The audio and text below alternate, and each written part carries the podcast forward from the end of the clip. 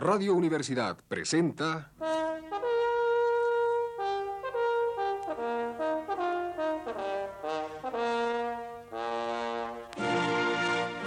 Testimonios.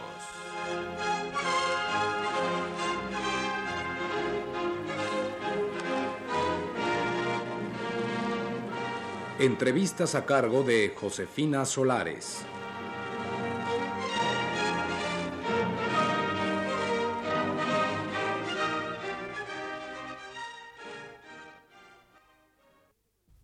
Ocasión está nuevamente con nosotros el poeta Tomás Segovia, quien nos continuará hablando de lingüística.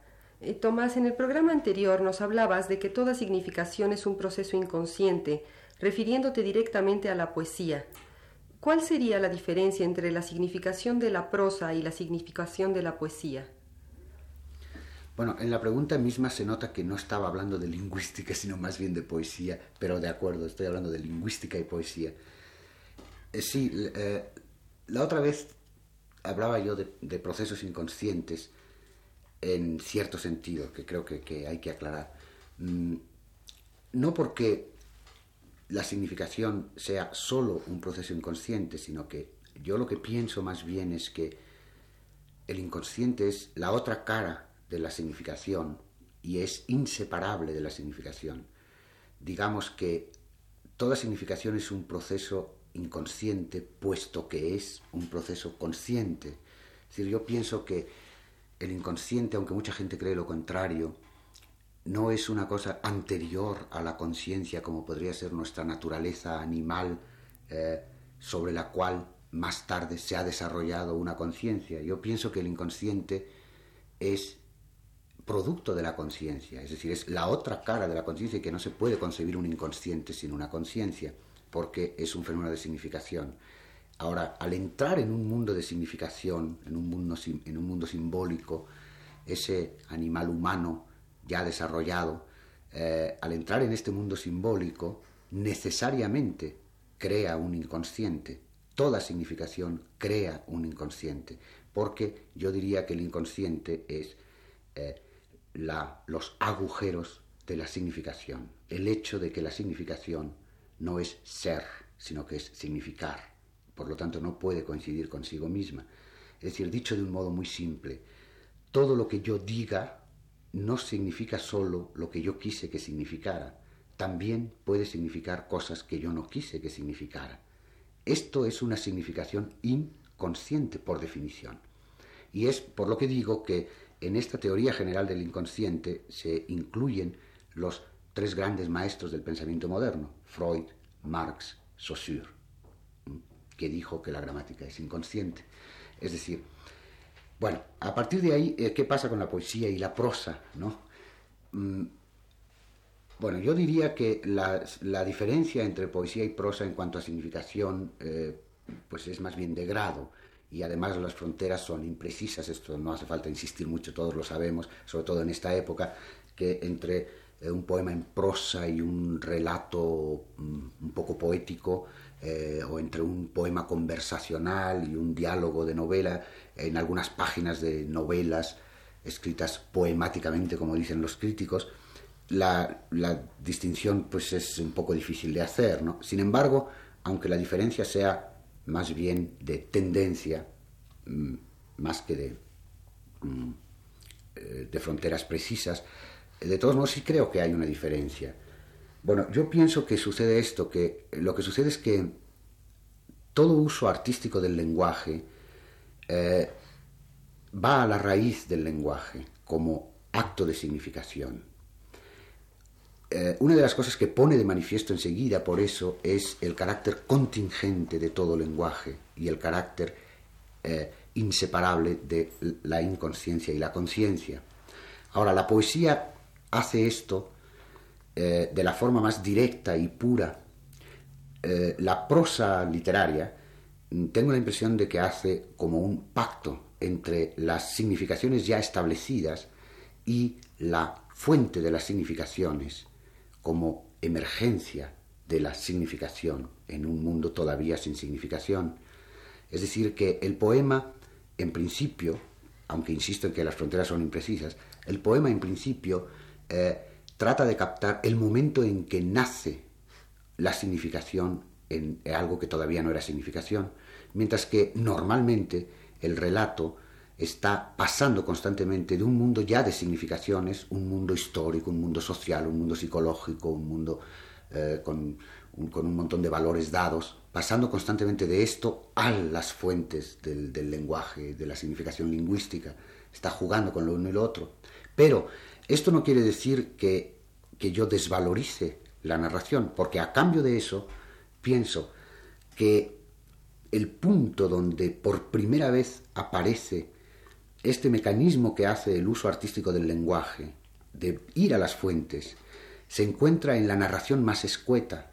Por ejemplo, en los cuentos infantiles que se dice, hubo una vez, ya ese una vez, que es ninguna vez, todas las veces, que no está en el tiempo, ya es un fenómeno eh, que nos muestra la contingencia de la significación, la no adhesión de la significación a la realidad, porque en la realidad, si queremos describirla, e, este tipo de realidad, de vida humana, por ejemplo, tenemos que tener en cuenta el lugar y el momento, ¿verdad? En cambio, el relato prescinde del lugar y del momento. Es decir, nos está mostrando ya en eso solo, nos está mostrando que la significación no adhiere a los hechos, puesto que estamos contando hechos ficticios. ¿Mm? Ahora, un, dato más, una, una sugestión más que hace el relato mínimo. Eso es una ficción, Quiere decir, una ficción quiere decir esto.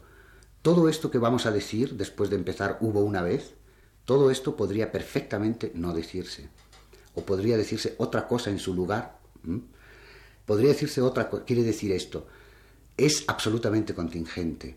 Lo no dicho, una vez que es dicho, adquiere sentido, pero no hay ninguna necesidad en el decir.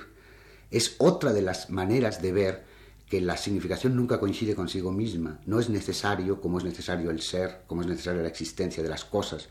Las cosas están ahí y necesariamente una mesa es una mesa y ahí está. En cambio, un relato puede ser innecesario. Y no solo un relato, sino toda la significación, toda la ciencia, toda la historia humana en cuanto sentido, no es necesaria como son necesarias las cosas.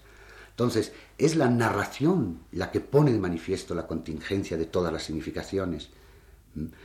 Esta, contingencia se expresa de dos maneras, en cuanto que todo lo que se dice podría no decirse, y en cuanto que todo lo que se dice puede querer decir otra cosa que lo que dice. Hasta la ciencia le sucede eso. Todas las afirmaciones de la ciencia pueden ser reinterpretadas por la ciencia misma y decían otra cosa que lo que mm, creyeron que decían los que elaboraron esas afirmaciones. Bueno, en ese sentido veo yo una diferencia entre poesía y prosa, pero el núcleo último a mí me parece que es la narración misma, es decir, el hecho de que alguien cuente algo que no sucedió nunca, que sucedió una vez, hubo una vez, y que con eso nos está mostrando, esto podría no decirse, y sin embargo lo voy a decir, y una vez dicho no se puede tocar, eh, no se puede mover una sola palabra, y eso en el poema se expresa mejor, porque en el poema hasta en su forma exterior está subrayando que allí no se puede cambiar nada, que es un bloque pero no se puede cambiar nada una vez que hemos admitido que podría no decirse. Bueno, no sé si he contestado. en parte. Este, Tomás, ¿cómo ha influido la lingüística en tu obra? Bueno, yo pienso precisamente, puesto que creo que eh, en la significación hay un proceso inconsciente, yo creo que no ha influido mucho. En todo caso, puede haber influido como puede influir un psicoanálisis en la conducta. Al revés de lo que mucha gente cree, un psicoanálisis eh, libera el inconsciente, no lo oculta. Es decir, teóricamente, por lo menos yo no sé por qué no me he psicoanalizado, pero según la teoría de Freud, alguien que sea psicoanalizado debe de tener un inconsciente más espontáneo, fluido y flexible que alguien que no sea psicoanalizado. Yo pienso que hay un prejuicio que viene de la época romántica, eh, que todavía perdura, Mm, el prejuicio de que eh, tomar conciencia de cómo está hecho un poema es destruirlo, que el poeta debe de ser una especie de señor nebuloso. Yo creo que no, que si el inconsciente tiene algún valor precisamente, no se va a destruir ese valor porque lo conozcamos, ¿no? Sería muy poca cosa un inconsciente que una vez conocido se disolviera y se disipara, ¿no? O sea que yo pienso que así como un señor que se ha psicoanalizado no es verdad que haya dejado de tener deseos vehementes, que se haya vuelto impotente, por ejemplo, porque se psicoanalizó, sino más bien todo lo contrario. El psicoanálisis cura muchas impotencias, ¿verdad? Del mismo modo pienso que eh, estudiar lingüística, tomar conciencia de cómo funciona un poema, no lo va a volver a uno impotente para la poesía, al contrario, le va quizá a curar algunas impotencias, como hace el psicoanálisis con las impotencias sexuales, de tal manera que eh, yo creo que el inconsciente sigue funcionando. Lo mismo sucede incluso con la gramática. otra de las afirmaciones que se encuentran a cada rato en lingüística es que por mucha conciencia que un lingüista tome de cómo funciona la lengua, cada vez que habla, vuelve a ser inconsciente, su gramática, se vuelve, vuelve a sumergirse en el inconsciente porque de otra manera no podría funcionar, porque la estructura de la lengua es inconsciente. Eso se demuestra viendo que los niños de cuatro años la manejan perfectamente, ¿verdad? Eh, lo mismo sucede con la poesía. Cada vez que uno va a hacer el poema, otra vez la estructura se hace inconsciente. Y el hecho de haber tomado una conciencia en, algún momento de esa estructura, yo no creo que le haga ningún daño, como no hace ningún daño tomar conciencia de que tenemos complejo de Edipo y esto y lo otro, todo lo contrario. A veces hay desajustes entre las dos caras de la significación, la cara consciente y la cara inconsciente, y esos desajustes entorpecen el buen funcionamiento de todo, de, todo el mecanismo. Entonces, ah, quizá tomar conciencia de la lingüística, de los problemas bueno, es que no es solo lingüística, porque de todo lo que estoy diciendo, aunque no lo dije, se deduce que la poesía no se agota con la lingüística, sino con una teoría muy general de la significación y del inconsciente, ¿no? Pero en fin, se puede empezar a abordar por el lado de la lingüística. Ahora, tanto por el lado de la lingüística como por el lado de la reflexión general sobre la significación poética, eh, la toma de conciencia muchas veces lo que hace es deshacer algunos nudos que teníamos por ahí y dejar que fluya más tranquilo y normal ese inconsciente que está en la otra cara de lo que estamos diciendo, ¿no? Muchas gracias, Tomás. En esta ocasión estuvo con nosotros el poeta Tomás Segovia. Radio Universidad presentó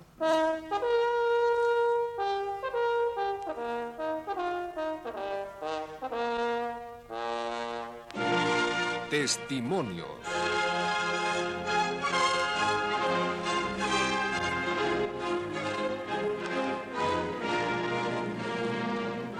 Entrevistas a cargo de Josefina Solares.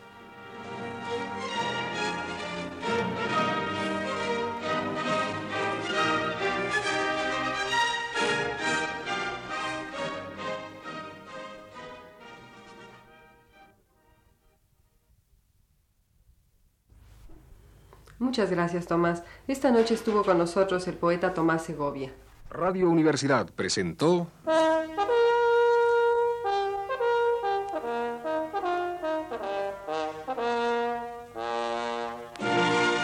Testimonios.